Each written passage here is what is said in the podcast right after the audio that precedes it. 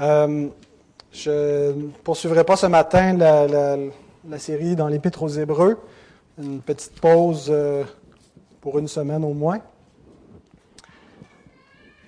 Alors, je vais prêcher euh, les premiers versets du livre de Josué. Et voilà, c'est le livre de Josué semble être la, suite euh, de l'histoire de l'Exode.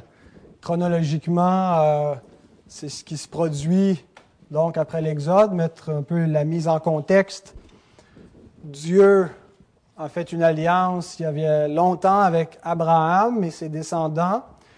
Et dans cette alliance, il y avait une promesse, entre autres, de euh, lui donner un beau terrain, une terre euh, un pays, la terre de Canaan, qui était occupée à, l'époque d'Abraham, il lui dit, lève tes yeux, regarde tout ce pays, je vais le donner à tes descendants. Et donc, c'est un héritage qui était promis que euh, les descendants d'Abraham, donc Israël, posséderaient la terre promise. Entre-temps, pendant une famine, euh, la famille d'Abraham a trouvé refuge en Égypte et a resté là plus longtemps que prévu, a passé environ 400 ans dans le pays d'Égypte. Et euh, au fil de ces années, éventuellement, les Israélites ont été réduits à l'esclavage sous la, la, tyrannie du Pharaon, qui voyait cette nation se multiplier et pour protéger sa propre nation et euh, garder le contrôle, a pratiqué cette politique d'esclavage en réduisant donc les descendants d'Abraham à la servitude. Le peuple, dans sa souffrance, criait à l'Éternel et après donc quatre siècles euh, en Égypte, Dieu a suscité un libérateur d'une manière providentielle, Moïse, qu'il a appelé du milieu de ses frères pour libérer son peuple. Ça a été assez long euh, avant que Moïse euh, puisse entrer dans ses fonctions de libérateur. Il a même quitté temporairement l'Égypte une quarantaine d'années, alors, qu'il avait déjà 40 ans, ce qui le ramène à peu près à l'âge de 80 pour euh, libérer le peuple de l'Égypte. Et donc, il va y avoir les plaies, les displays, parce que le Pharaon et les Égyptiens s'entêtent à ne pas laisser aller Israël. Euh, mais par la puissance de Dieu, le peuple va être libéré de cet esclavage. Et Dieu conduit son peuple au désert, au désert de Sinaï. Il fait alliance avec ce peuple. Il lui donne sa loi. Et le but, c'était de conduire le peuple en terre promise, d'accomplir l'alliance que Dieu avait faite avec Abraham, la promesse, en livrant aux descendants d'Abraham, à Israël, le pays qui lui avait été promis. Et ce n'était pas une si grosse marche, ça devait durer euh, quelques semaines, peut-être quelques mois tout au plus. Mais à cause de l'endurcissement d'Israël, ce qui devait être un court voyage est devenu 40 années sous le désert brûlant dans le désert, de sorte que toute une génération, euh, toute la génération qui était sortie d'Égypte est morte au désert, et ce sont les enfants des, Israélites sortis d'Égypte qui sont entrés en terre promise. Alors on est 40 ans après la sortie d'Égypte, même Moïse n'est pas entré, il est mort lui aussi, sans entrer en terre promise, et le successeur de Moïse s'appelle Josué. Et donc, Josué est celui qui doit maintenant amener le peuple dans la terre promise. Et son livre, le livre qui porte son nom, le livre de Josué, qui est le sixième livre de la Bible, commence avec la conquête de cette terre promise. Et nous allons lire donc les premiers versets. Josué, chapitre 1, les versets 1 à 11. Je n'ai pas, le texte affiché là, euh, en avant. Alors, vous devez ouvrir vos Bibles dans le livre de Josué.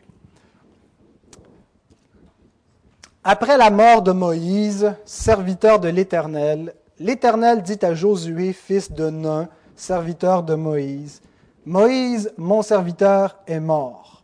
Maintenant, lève-toi, passe ce Jourdain, toi et tout ce peuple pour entrer dans le pays que je donne aux enfants d'Israël. Tout lieu que foulera la plante de votre pied, je vous le donne, comme je l'ai dit à Moïse. Vous aurez pour territoire, depuis le désert et le Liban jusqu'au grand fleuve, le fleuve de l'Euphrate, tout le pays des Étiens, et jusqu'à la grande mer vers le soleil couchant. Nul ne tiendra devant toi tant que tu vivras. Je serai avec toi, comme j'ai été avec Moïse. Je ne te délaisserai point, je ne t'abandonnerai point. Fortifie-toi et prends courage, car c'est toi qui mettras ce peuple en possession du pays que j'ai juré à leur père de leur donner.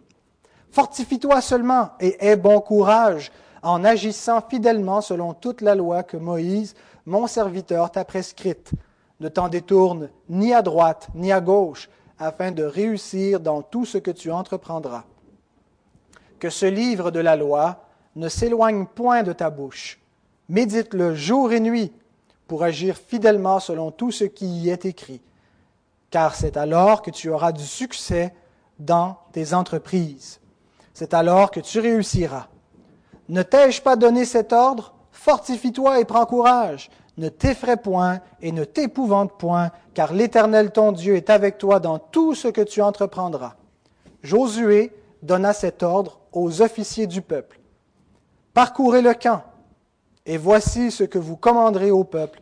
Préparez-vous des provisions, car dans trois jours vous passerez ce Jourdain pour aller conquérir le pays dont l'Éternel, votre Dieu, vous donne la possession.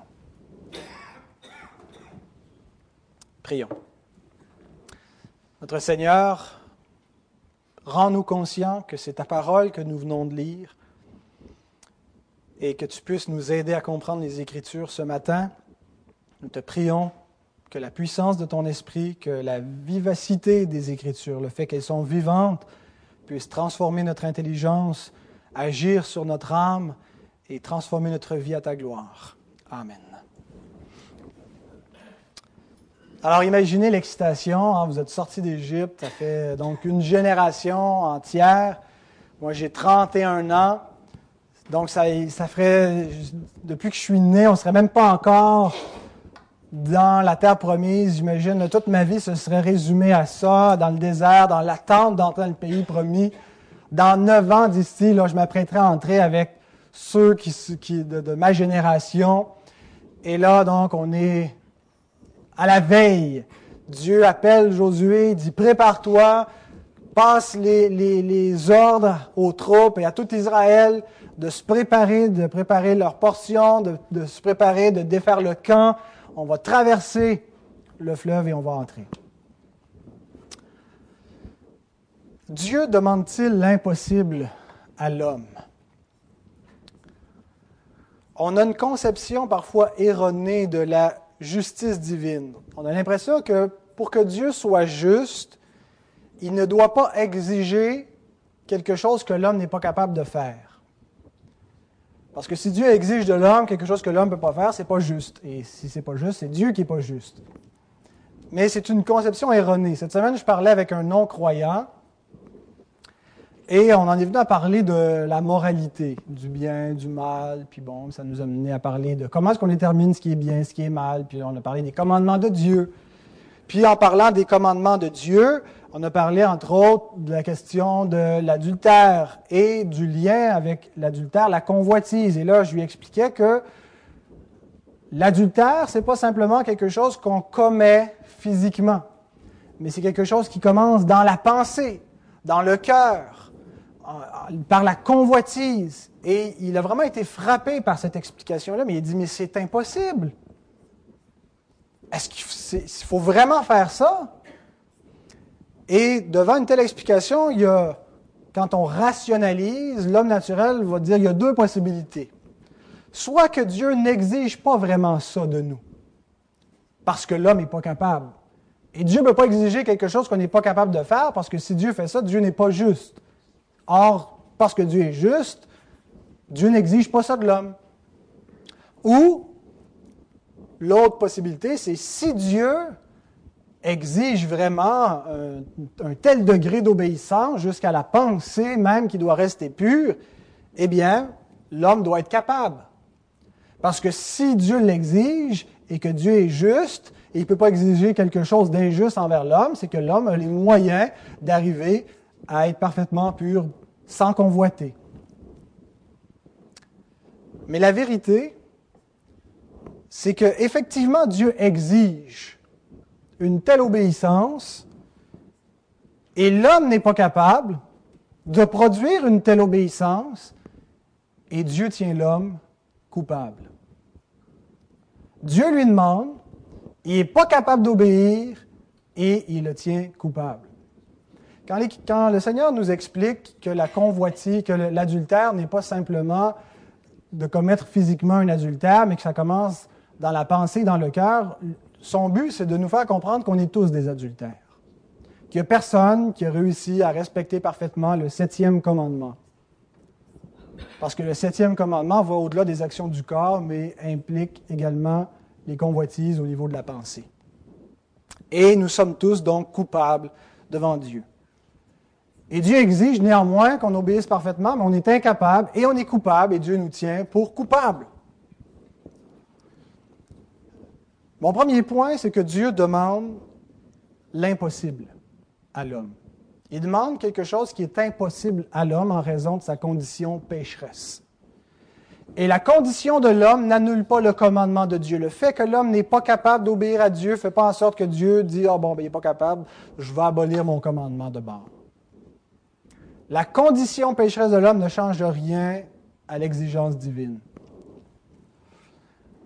Et ce n'est pas seulement envers les pécheurs que Dieu exige l'impossible. Dieu exige des hommes quelque chose que les hommes ne sont pas capables. Il exige l'obéissance et les hommes ne sont pas capables. Mais ce n'est pas seulement envers les pécheurs, envers les non-croyants. Dieu exige également l'impossible envers ses serviteurs. Et on le voit avec Josué dans notre texte. Il lui demande quelque chose qui est impossible à vue humaine, qui est impossible pour Josué, faire entrer Israël en terre promise. D'une part, euh, Josué avait des bonnes raisons de se décourager. C'est le successeur de Moïse. Moïse, c'était pas un pied de céleri, comme dirait M. Perron. On ne l'appelait pas Tikkun Moïse. Hein? Moïse avait une renommée, avait une stature, et si lui avait échoué de faire entrer Israël en terre promise, comment Josué pensait réussir? Et non seulement Moïse n'a pas fait entrer le peuple en terre promise, mais il n'y est pas entré lui-même. Israël est un peuple rebelle, contredisant. On le voit dès la sortie d'Égypte. Exode 17, 3 et 4. C'est vraiment un verset euh, parmi tant d'autres. Hein, il y en avait une foule. J'ai dit, est-ce que j'en mets 50 ou j'en mets juste un? J'ai décidé d'en mettre juste un, mais en vous disant qu'il y en a au moins 49 autres qui nous témoignent de ce qu'a été la conduite d'Israël au désert. Le peuple était là, pressé par la soif et murmurait contre Moïse. Il disait, Pourquoi nous as-tu fait monter hors d'Égypte pour me faire mourir de soif avec mes enfants et mes troupeaux? Moïse cria à l'Éternel en disant, Que ferai-je à ce peuple? Encore un peu et ils me lapideront. Moïse s'est senti encore plus dépassé au cours du périple au désert que Jean Charest s'est senti dépassé par les événements au printemps dernier. Un peuple rebelle et contredisant. On attend un quatrième enfant et ça fait à peine deux semaines qu'on sait, on l'annonce, puis les gens disent Vous voulez en avoir quatre? Dans quoi vous vous embarquez? Comment vous allez gérer ça?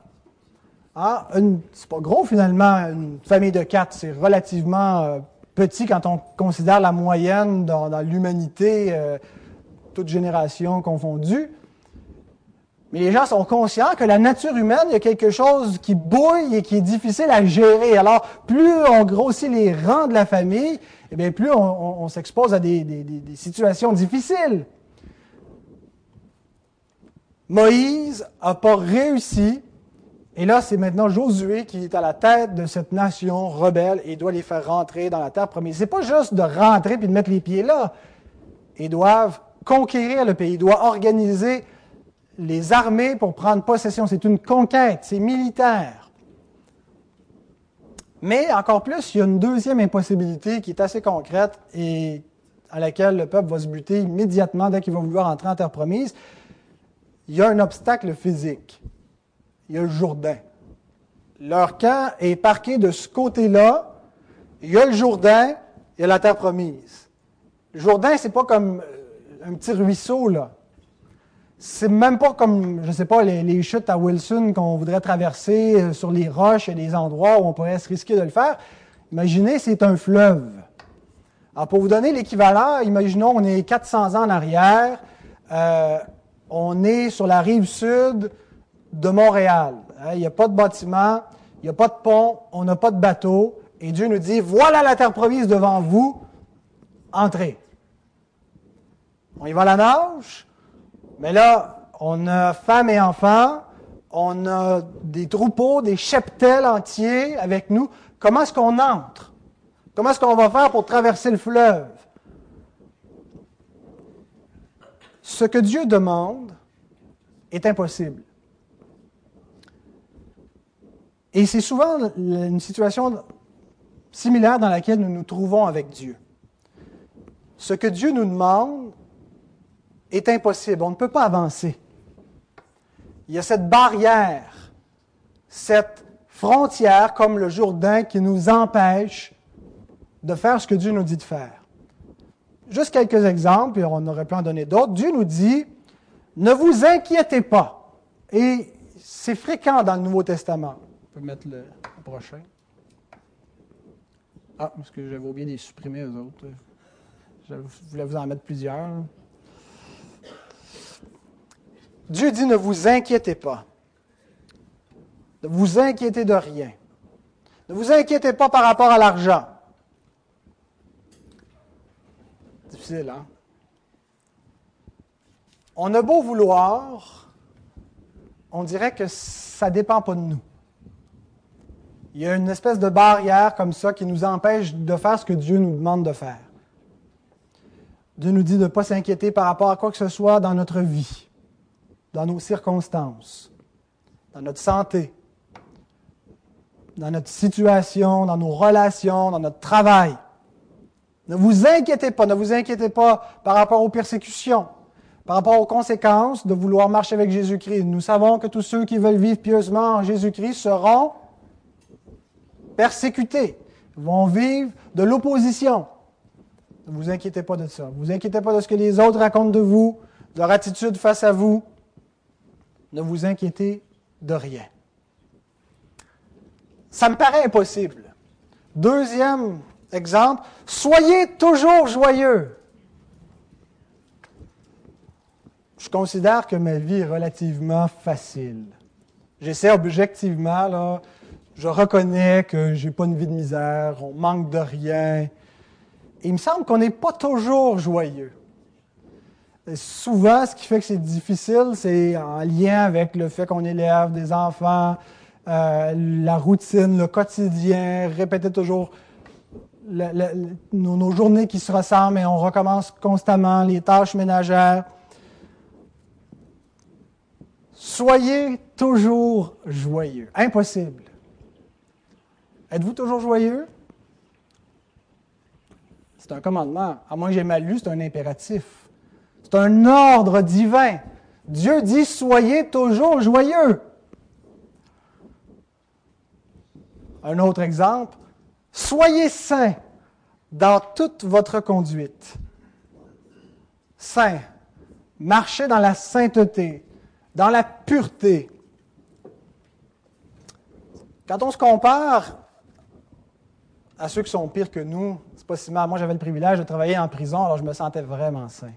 Avec les pires. Hein? Il était sain dans aucun sens du terme, souvent. Hein. On pouvait sentir qu'il n'était pas saint. Soyez saints dans toute votre conduite. Mais l'Écriture nous précise à qui on doit se comparer. Non pas à ceux qui sont pires que nous, mais le Seigneur ajoute ceci. Soyez donc parfaits comme votre Père céleste est parfait. Voyez-vous, ce que Dieu exige de nous, c'est impossible. Dieu n'entend pas baisser ses standards parce qu'on dit ah, Je ne suis pas capable. Nos enfants sont constamment en train de nous dire ça. Je ne suis pas capable, fais-le à ma place. Je ne suis pas capable d'attacher mes bottines. Je ne suis pas capable de finir mon bol de soupe. Il faut que tu le manges ou que tu me le fasses manger. Euh, je ne suis pas capable de faire mon lit. Je ne suis pas capable de ramasser. Euh, on fait un peu la même chose avec Dieu. Je ne suis pas capable. Et comme si Dieu allait faire sauter ses exigences parce qu'on dit Je ne suis pas capable. Alors, mon premier point, c'était ça. Dieu exige l'impossible. Israël est là, Dieu lui dit, entre dans cette terre promise, un pays découlant de lait de miel, la bénédiction est l'autre côté, mais c'est impossible, tu ne peux pas y entrer.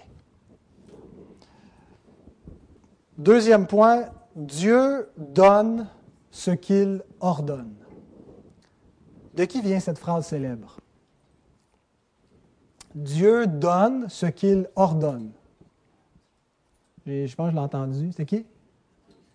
Augustin, mais pas de Brownsburg, hein, d'Hippon. Augustin d'Hippon. Non, c'est parce que c'était les parents d'Augustin qui, ont soufflé la réponse. Augustin disait, dans, je pense c'est dans euh, ses confessions, il écrit à Dieu, il parle à Dieu, Donnez ce que vous ordonnez et ordonnez ce que vous voulez. Autrement dit, il dit Seigneur, si tu nous donnes ce que tu nous demandes, demande qu'est-ce que tu veux.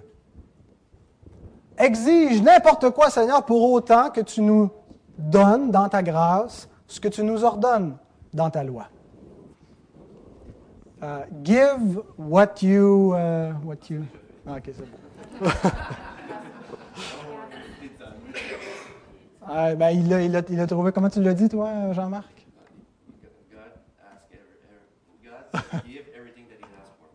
That's it. That's good. God gives everything that he's asking for. Donc,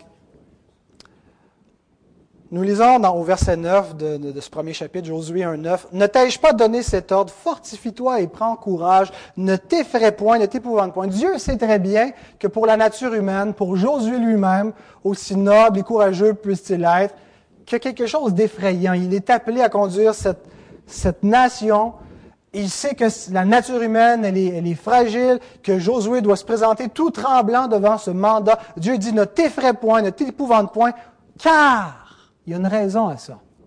L'Éternel, ton Dieu, est avec toi dans tout ce que tu entreprendras. Alors Josué va prendre courage. Devant l'impossible, il se met en marche, confiant en Dieu. À ce moment-là, le fleuve continue de couler, le Jourdain continue de couler, l'impossibilité est toujours là. Mais ça n'empêche pas Josué d'avoir confiance en Dieu, de se fortifier dans la parole du Seigneur, qui lui dit, crois en moi, je vais être là, je vais te bénir dans tout ce que tu vas entreprendre, avance. Je ne sais pas comment on va traverser la rivière, mais on traversera la rivière rendu à la rivière. Hein? On dit ça. Et nous voyons au chapitre 3, si vous voulez tourner une page, je ne l'ai pas mis non plus dans le, PowerPoint, Josué 3, 7 à 17, comment ils vont entrer finalement. L'Éternel dit à Josué, Aujourd'hui je commencerai à t'élever aux yeux de tout Israël, afin qu'ils sachent que je serai avec toi comme j'ai été avec Moïse. Tu donneras cet ordre aux sacrificateurs qui portent l'arche de l'alliance. Lorsque vous arriverez au bord des eaux du Jourdain, vous vous arrêterez dans le Jourdain. Ceux qui portaient le coffre, l'arche de l'alliance, qui représente symboliquement la présence de Dieu, marchent jusqu'au Jourdain et ils s'arrêtent, les pieds dans l'eau. Josué dit aux enfants d'Israël, approchez et écoutez les paroles de l'Éternel votre Dieu. Josué dit, à ceci vous reconnaîtrez que le Dieu vivant est au milieu de vous et qu'il chassera devant vous les Cananéens, les Étiens, les Éviens, les Phérésiens, les Girgasiens, les Amoréens, les Jébusiens. Voici, l'arche de l'alliance du Seigneur de toute la terre va passer devant vous dans le Jourdain.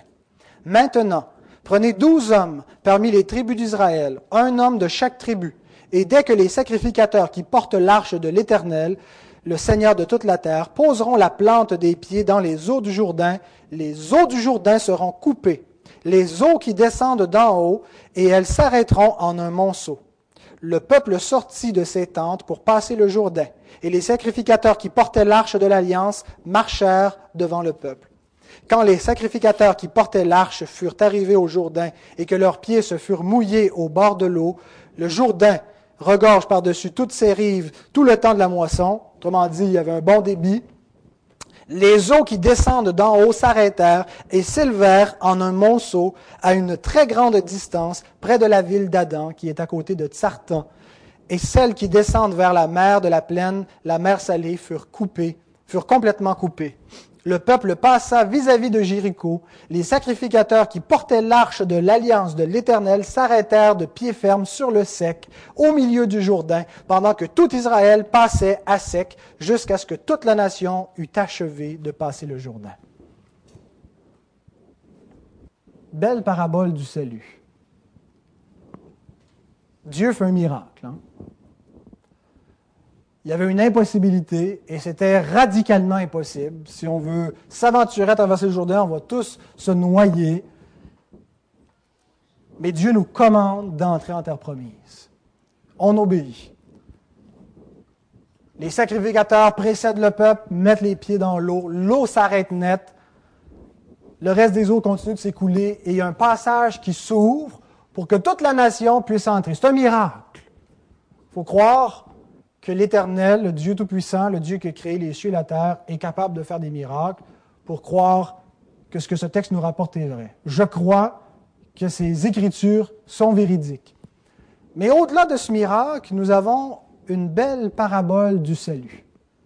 Cet acte de miracle, cet acte de salut, on l'a vu euh, quand on a, parlé euh, il y a deux semaines de la nature de l'Ancienne Alliance. L'Ancienne Alliance accomplissait pas un salut qui procurait la vie éternelle, mais un salut terrestre, symbolique, temporaire. Et donc, Dieu opère une délivrance, accorde une bénédiction, la terre promise, rouvre un passage, fait l'impossible pour que l'homme puisse obéir à sa parole. Il lui donne ce qu'il ordonne de lui. Mais cet événement-là est une parabole vivante. Dans cet événement, Dieu montre en quelque sorte le salut qu'il va accomplir en Jésus-Christ le salut de l'homme est impossible. Il est impossible aux hommes d'être sauvés. Il est impossible aux hommes d'obéir à Dieu. Il est impossible aux hommes d'obtenir la faveur divine par eux-mêmes.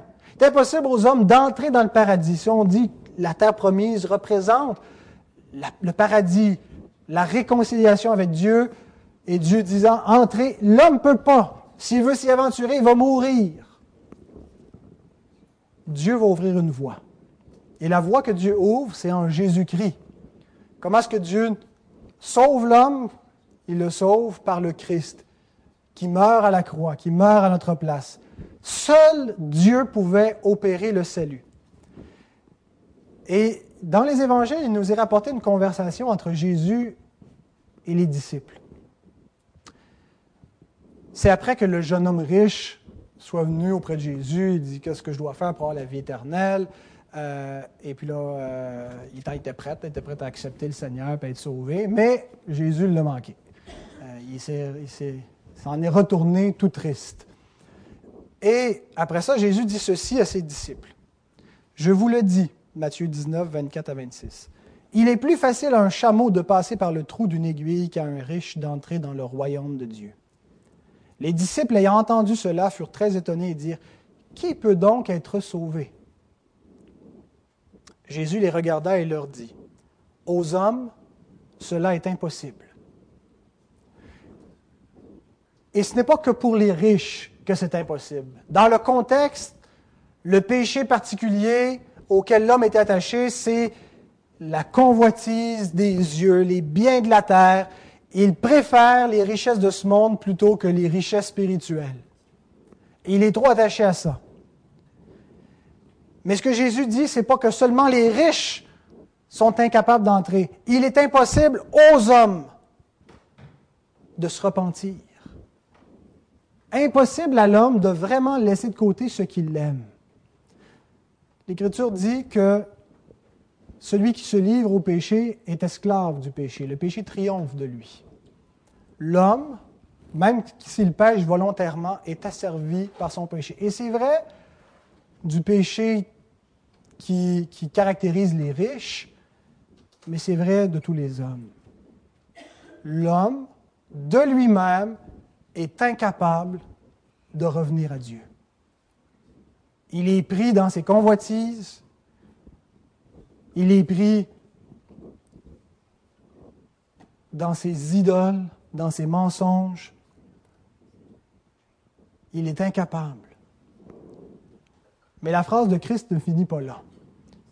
Qui peut être sauvé? Aux hommes, cela est impossible, mais à Dieu, tout est possible. Ce que l'Écriture nous enseigne, c'est que seul Dieu peut nous sauver. L'homme ne peut pas se sauver lui-même. Il est vain d'essayer, cela ne dépend pas de celui qui veut, de celui qui court, mais de Dieu qui fait grâce et miséricorde. Et que la seule façon pour nous d'obtenir ce que Dieu nous ordonne, il faut qu'il nous le donne. Dieu nous ordonne de nous repentir. Dieu ordonne à l'homme, il annonce maintenant tout temps, en, tout lieu à tout homme qu'il disait à se repentir. L'homme à cause de l'endurcissement de son cœur, ne peut pas de son libre arbitre se repentir. Ça doit lui être donné de Dieu. Et c'est là où on voit le miracle de la grâce. Donnez ce que vous ordonnez et ordonnez ce que vous voulez. Dieu exige effectivement quelque chose qui est impossible à l'homme. D'abandonner ses pensées pour prendre les pensées de Dieu.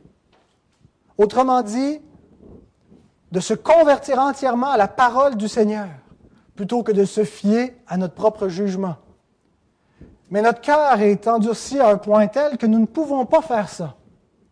Sans la puissance de la grâce de Dieu qui a le pouvoir de convertir notre intelligence. Et ce miracle de la grâce est vrai non seulement pour la conversion, mais pour tous les autres impératifs que Dieu nous donne. Dieu nous ordonne d'être joyeux. Soyez toujours joyeux. Et pour y arriver, il faut qu'il nous donne la joie. Dieu nous ordonne d'avoir confiance, de ne pas nous inquiéter. Et pour que ça puisse fonctionner, il faut qu'il nous donne sa paix. Il nous donne ce qu'il nous ordonne. On pourrait poser la question légitime, si on est un enfant de Dieu, en disant, comment se fait-il que j'ai encore des inquiétudes? Si Dieu me donne ce qu'il ordonne de moi, ça veut dire qu'il ne m'a pas donné sa paix, ou qu'il ne m'a pas donné sa joie, qu'il ne m'a pas donné ce qu'il m'ordonne d'avoir parce que je ne l'ai manifestement pas. J'ai encore des inquiétudes, j'ai encore des chutes, je ne suis pas saint, je tombe sans cesse dans les mêmes péchés, dans la calomnie, dans des convoitises, Ce n'est pas premièrement un secours circonstanciel que Dieu nous donne. C'est important de comprendre que Dieu ne va pas juste nous garrocher la paix du haut du ciel qui va tomber comme ça. Comment Dieu nous donne-t-il ce qu'il nous ordonne? Dieu nous ordonne de ne pas nous inquiéter. Comment est-ce qu'il nous donne de ne pas nous inquiéter? Il nous le donne en se donnant lui-même à nous c'est uniquement dans la communion avec Dieu que nous trouvons ce que Dieu nous donne, ce qu'il nous a auparavant ordonné. On le voit dans la promesse à Josué. Je serai avec toi dans tout ce que tu entreprendras. Au verset 5, Je serai avec toi comme j'ai été avec Moïse, je ne te délaisserai point, je ne t'abandonnerai point. Ce que Dieu donne, c'est toujours lui-même.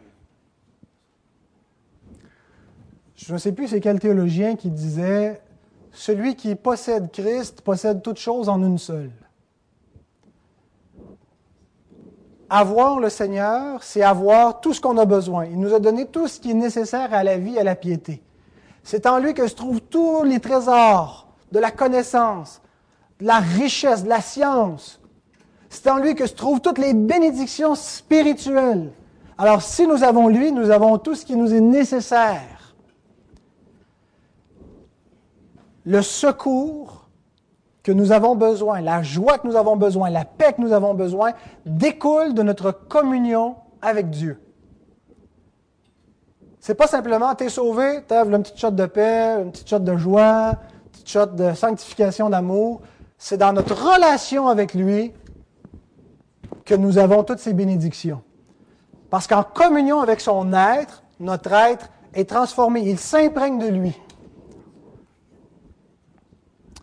Et on le voit dans les exhortations du Nouveau Testament. Tantôt, on a parlé des inquiétudes. Ne vous inquiétez de rien. C'est un commandement. Comment est-ce que Dieu nous donne maintenant? Il donne ce qu'il ordonne. Comment est-ce qu'il nous donne de ne pas s'inquiéter? Par rapport, par exemple, à l'argent. Nous lisons dans l'Épître aux Hébreux, chapitre 13, versets 5 et 6. Ne vous livrez pas à l'amour de l'argent. Généralement, L'inquiétude face à l'argent vient avec l'amour de l'argent ou l'amour de l'argent vient avec l'inquiétude par rapport à l'argent. C'est intrinsèquement lié. Contentez-vous de ce que vous avez, car Dieu lui-même a dit, je ne te délaisserai point, je ne t'abandonnerai point. C'est donc avec assurance que nous pouvons dire, le Seigneur est mon aide, je ne craindrai rien, que peut me faire un homme? La promesse de Dieu ne dit pas, inquiète-toi pas par rapport à l'argent, il y a un gros million qui s'en vient.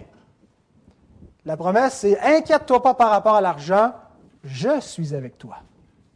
Je vais m'occuper de tout, je vais pourvoir à tes besoins. Tu ne sais pas comment, mais la bénédiction et la solution face aux inquiétudes, ce que Dieu nous donne pour ne pas nous inquiéter, c'est qu'il se donne lui-même. Nous sommes en communion avec lui, nous n'avons pas à craindre. Paul pose la question suivante. Si Dieu est pour nous, qui sera contre nous? Nous avons peur parfois, hein? peur de toutes sortes de choses, des peurs imaginaires, des peurs réelles. Nous nous inquiétons, nous avons peur des autres. Comment est-ce que nous pouvons faire pour être délivrés de ces peurs-là? Si Dieu est pour nous, qui sera contre nous? De s'approprier, de réaliser que parce que Dieu est avec nous, qui peut s'élever contre nous? Et le contexte dans lequel c'est donné, ce verset-là, c'est dans un contexte où on pourrait être accusé, accusé dans notre propre conscience, accusé par les autres d'être fautif, est-ce que vous êtes déjà arrivé d'avoir peur, d'avoir offensé Dieu à un point où c'était le point de non-retour? D'avoir peur d'avoir perdu votre salut, d'avoir peur d'avoir commis une faute si grave qu'on encourt le déplaisir de Dieu, pratiquement définitivement, qu'il va falloir travailler toute notre vie en pleurant, en faisant pénitence pour prouver à Dieu qu'on regrette et qu'on est sincère pour qu'il se réconcilie avec nous. Parce que nous manquons de sainteté. Mais la solution dans notre manque de sainteté ne se trouve pas dans notre justice. Dieu dit, soyez saints. Soyez saints. Mais quand il nous dit ça, il n'est pas en train de dire, essayez de produire par vous-même la sainteté et la justice par vos œuvres dans votre chair. Notre justice est celle de Dieu qui s'obtient par la foi. Romains 8, 33, 34. Qui accusera les élus de Dieu? C'est Dieu qui justifie. Qui les condamnera? Christ est mort, bien plus, il est ressuscité, il est à la droite de Dieu, il intercède pour nous. Vous savez, lorsque notre conscience nous accuse, Dieu est plus grand que notre conscience. Autrement dit, elle ne peut pas se placer au-dessus de Dieu pour avoir le dernier mot, le verdict final. Si Dieu nous déclare juste, qui peut encore nous accuser? Le diable peut arriver avec une longue liste d'accusations contre nous de toutes nos fautes, de tout ce que nous avons commis dans le secret, dans nos pensées ou à la noirceur, au, dérober des regards d'autrui. Il ne peut pas nous accuser. Parce que Dieu nous déclare juste. Celui qui n'a point connu le péché, il l'a fait devenir péché pour nous afin que nous devenions en lui justice de Dieu. Dieu nous ordonne d'être justes, mais il nous a donné la justice. Christ est notre justice. Et dans notre communion avec lui, non seulement sa justice devient notre bouclier, devient notre armure pour nous protéger de toute attaque, mais elle vient changer notre comportement pour nous rendre plus semblables à sa justice, nous rendre justes. Dieu nous commande d'être joyeux. Et vous savez, quand il fait ça, il n'est pas en train d'emprunter à John C. Maxwell la devise euh, de la, du chrétien optimiste. Hein? Euh, le matin, tu te lèves, puis euh, tu te mets un sourire. Et en souriant, en exerçant les muscles du visage, ça stimule la joie. Et plus tu souris, plus la bonne humeur vient. Hein? Et, peu importe ce qui arrive, c'est ça l'optimiste. On est toujours joyeux. Il arrive une catastrophe, c'est pas grave. C'est l'optimisme. Ce n'est pas du tout ce que l'Écriture veut dire quand elle nous dit soyez toujours joyeux. Dans le Seigneur. Réjouissez-vous dans le Seigneur.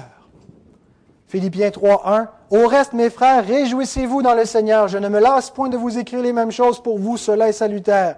C'est vrai qu'il ne se lasse pas d'écrire les mêmes choses parce que le chapitre suivant, il dit encore, réjouissez-vous toujours dans le Seigneur. Je le répète, réjouissez-vous. Se réjouir dans le Seigneur, ça peut paraître quelque chose d'un peu abstrait, mais ça veut dire notre joie n'est pas dans les circonstances de notre vie. Être chrétien ne veut pas dire que on va être à l'abri de tout tracas, qu'il n'y aura plus aucune mésaventure, aucune souffrance, mais que les souffrances du temps présent sont un petit poids infime. Peu importe la grandeur des tragédies présentes en comparaison du poids de gloire éternelle qui s'en vient pour nous. Ce que nous avons en Jésus-Christ est tellement glorieux, est tellement parfait, est tellement beau qu'il n'y a aucun nuage qui peut l'éclipser. Il n'y a rien qui peut le faire pâlir. Et lorsque nous tournons nos yeux, nous détournons nos yeux de, la misère du monde, nous détournons nos yeux de nos circonstances pour les tourner vers tout ce que nous avons en Jésus-Christ, nous sommes rayonnants de joie. Parce que nous nous tournons vers un trésor que nous possédons véritablement par la foi et qui est éternel. Cette semaine, en travaillant, on a retrouvé un trésor, hein, Roger, dans le champ chez vous. Des, euh, des guns Hilti, il y en avait pour 5000 pièces, quelqu'un qui avait vandalisé, en tout cas, je ne sais pas si je donne trop de détails, mais qui les a laissés dans le champ, il voulait venir les rechercher plus tard. Ici-bas, les trésors que nous avons, ils sont détruits par la rouille et la teigne, par les voleurs qui percent et qui dérobent. Et si notre joie se trouve dans ces trésors-là, notre joie va être incertaine. Mais si notre joie se trouve dans les trésors qui ne peuvent pas être dérobés, qui ne peuvent pas être volés, qui sont éternels, dans les choses célestes, dans l'héritage, dans l'espérance, dans la vie éternelle, dans la communion avec Dieu, dans le pardon de nos péchés, eh bien, nous serons toujours joyeux. Parce que Dieu nous a donné la joie. Et c'est la joie dans le Seigneur. Alors Dieu nous ordonne l'impossible, mais il nous donne ce qu'il ordonne, et ce qu'il nous donne, c'est lui-même. Je termine avec un dernier point. Comment concrètement s'approprier ces réalités? Les bénédictions de l'Évangile que je vous ai décrites ce matin peuvent paraître abstraites et insaisissables. Ce n'est pas quelque chose de, concret. Hein. Quelque chose de concret, c'est un verre d'eau. Quand on ressent la soif, étancher la soif, prendre une gorgée, c'est concret. C'est quelque chose d'immédiat. Quand on arrive dans les choses spirituelles, ça peut paraître flou. Et quelqu'un va dire, ah, tu as fait un bien beau discours ce matin, tu étais plein d'enthousiasme, mais je n'arrive pas à saisir ça.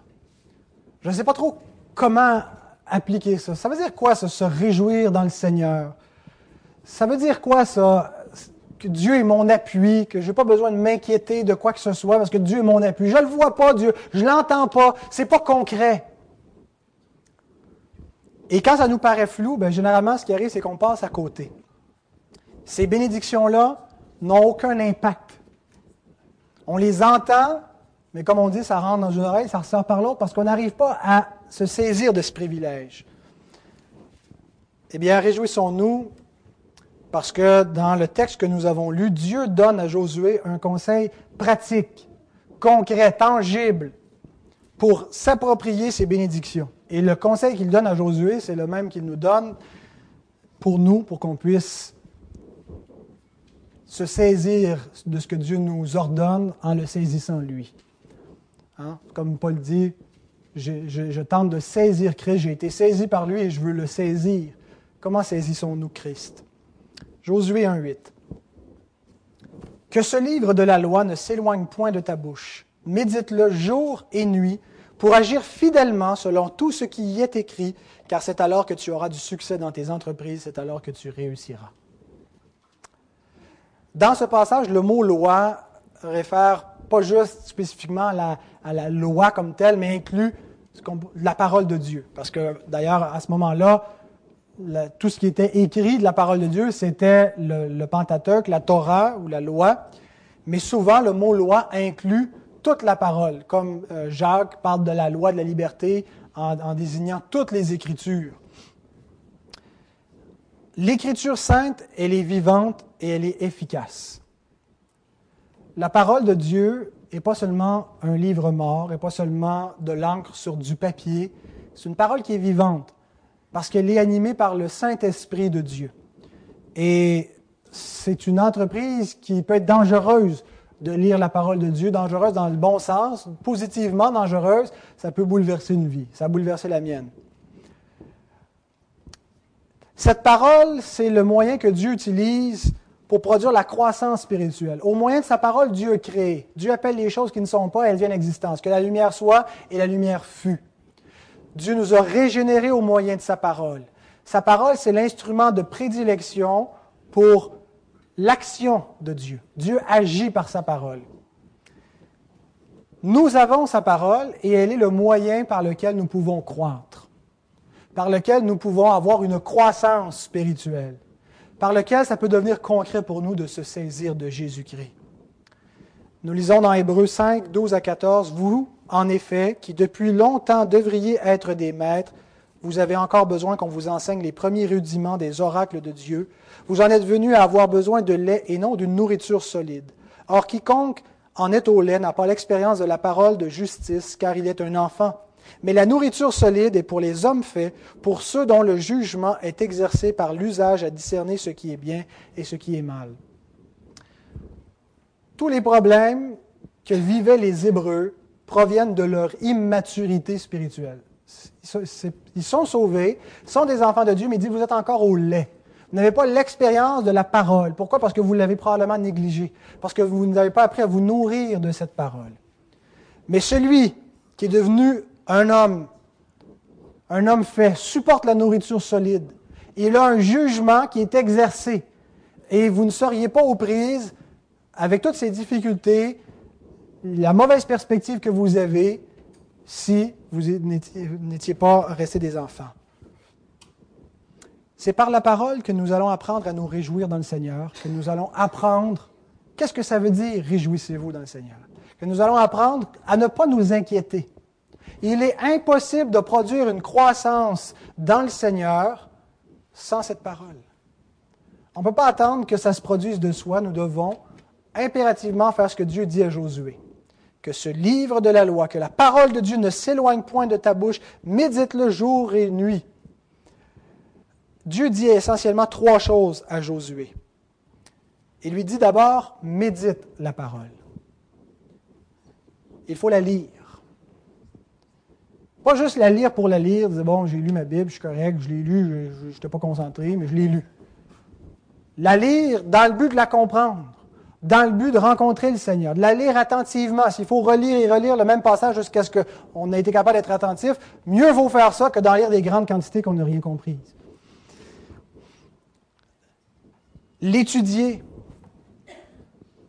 L'étudier avec d'autres livres qui ont pour but de l'expliquer. L'étudier en Église, dans les études bibliques. L'étudier en s'exposant à la prédication de la parole. Et il dit jour et nuit ça donne l'impression qu'il ne peut pas lâcher, il ne peut, pas être couché, il ne peut pas rien faire d'autre, jour et nuit. Je pense que le sens est vraiment l'idée qu'on n'aura jamais fini. Comme le jour et la nuit se succèdent sans cesse, c'est quelque chose de perpétuel.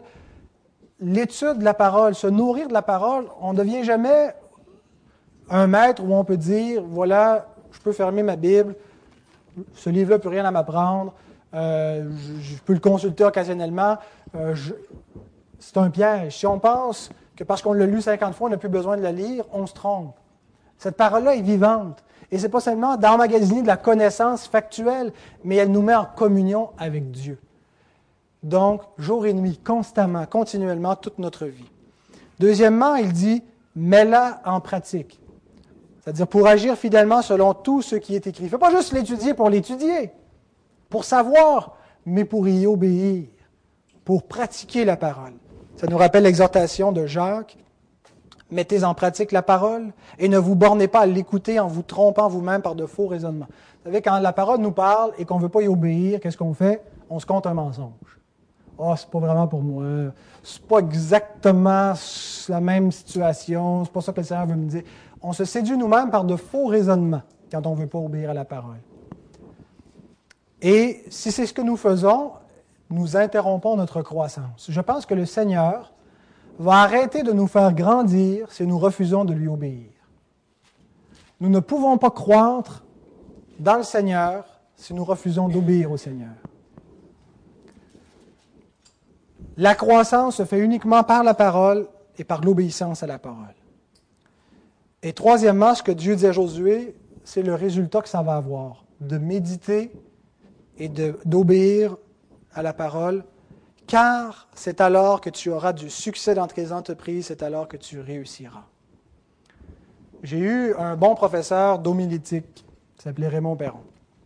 Et il nous répétait, c'était comme un refrain dans sa classe, la parole de Dieu, savez-vous, fait l'œuvre de Dieu. Hein, vous aussi, vous l'avez entendu? Ah, il l'a répété ici aussi. Hein. La parole de Dieu fait l'œuvre de Dieu. Dieu a une œuvre à faire. Et quel instrument est-ce que Dieu utilise? C'est sa parole. Sa parole est vivante. The word of the Lord is doing the work. No, sorry. Yeah, the word of the Lord is doing the work of the Lord. La parole de Dieu fait l'œuvre de Dieu. Alors, ceux qui écoutent à la radio, là, une semaine plus tard, vous ne comprenez rien, c'est parce qu'on a des Anglais qui nous visitent dans la salle, là, puis des fois, il faut lui traduire ça pour qu'ils comprennent. Euh, et ça m'a vraiment béni de comprendre qu'est-ce qu'il voulait nous dire, ce professeur-là.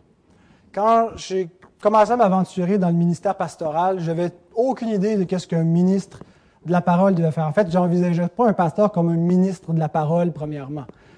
Et je pensais qu'il fallait bon, que je développe mon, potentiel de leadership, euh, qu'à coup de, de sondages et de tests de personnalité, qu'on trouve les talents d'un et de l'autre pour gérer l'Église un peu comme on gère un McDonald's, hein, comme on gère une business, euh, et qu'on développe les aptitudes, sans comprendre que finalement, ce n'est pas notre œuvre, ce n'est pas nous qui donnons la couleur à l'Église, euh, on n'a pas la liberté d'inventer une mission à l'Église qu'elle n'a pas. On ne réinvente pas la roue.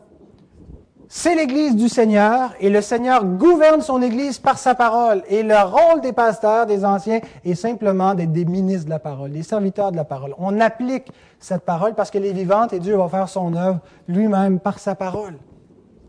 Et je rends grâce à Dieu que j'ai été formé dans une faculté qui croyait que seule la parole de Dieu peut former l'homme de Dieu. Toute écriture est inspirée et utile pour enseigner, pour convaincre, pour corriger, pour instruire dans la justice, afin que l'homme de Dieu soit accompli et propre à toute bonne œuvre. Je n'ai pas étudié la philo, je n'ai pas étudié la psychologie, mais j'ai eu des débats vraiment intéressants avec des gens qui étaient formés dans les sciences humaines. Et, je le dis en toute humilité, en cours de route, en discutant avec ces gens-là, j'avais l'impression qu'ils ne pouvaient pas arriver au bout de moi. Pas à cause de moi, pas à cause d'un talent, à cause de quoi que ce soit, mais à cause de la parole de Dieu. Parce que c'est la parole de vérité. Et qu'il n'y a aucune munition qui peut anéantir la vérité. Alors tous les arguments de la philo, de la psychologie, toute l'armada du monde ne peut rien faire. Il faut une seule chose pour former l'homme de Dieu, c'est la parole de Dieu qui est efficace et pleinement suffisante pour le rendre apte à l'œuvre de Dieu à servir dans le monde. Et si c'est vrai des ministres de Dieu, c'est vrai de tous les enfants de Dieu, de tous les croyants. Alors, vous voulez un conseil concret pour que ça devienne concret, ce qui peut paraître flou en ce moment, de vivre dans le Seigneur, de saisir Jésus-Christ, de se réjouir en lui, de ne s'inquiéter de rien, sa parole.